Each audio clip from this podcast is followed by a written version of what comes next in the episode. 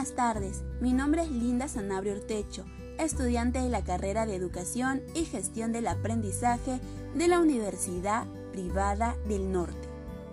El día de hoy realizaré un podcast para el curso Evaluación del Aprendizaje sobre la evaluación internacional PEARS. En primer lugar, las siglas PEARS significan Estudio Internacional de Progreso en Comprensión Lectora. Podemos escuchar que las siglas no coinciden con las letras iniciales de su significado. Esto es porque están en lengua inglesa y es por ello que no podemos relacionarlas de manera directa con nuestra lengua española. Aclarado ese punto, proseguimos. PEARS es un estudio de la IEA, que significa Asociación Internacional para la Evaluación del Rendimiento Educativo. Se realiza cada cinco años y está dirigida a alumnos de cuarto de primaria. Actualmente se han realizado tres estudios internacionales. El primero fue en el año 2001, el segundo en el año 2006 y el tercero en el año 2011.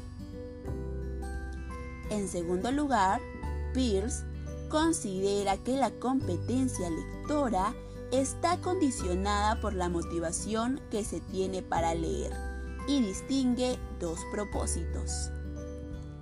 Propósito número 1. La lectura como experiencia literaria, la que generalmente es realizada para disfrutarla de manera personal. Número 2. La lectura para adquisición y uso de información. Esta es realizada como parte de la interacción social o como instrumento para el aprendizaje. ¿Y cómo es la evaluación Peirce? ¿Cómo se materializa? Pues se materializa en un cuadernillo de prueba que incluye dos bloques de evaluación para que el alumno disponga de dos periodos de 40 minutos, separados por un descanso o también se podría decir un recreo. ¿De cuánto? De 20 minutos.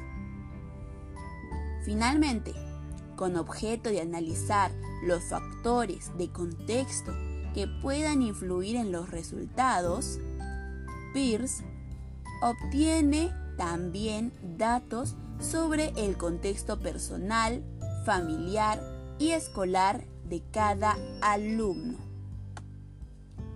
Así como sobre el contexto educativo nacional sobre el aprendizaje de la lectura. Esos datos permiten hacer un análisis comparativo más preciso y contextualizado entre los distintos países. Y con esta última información me despido. Muchas gracias.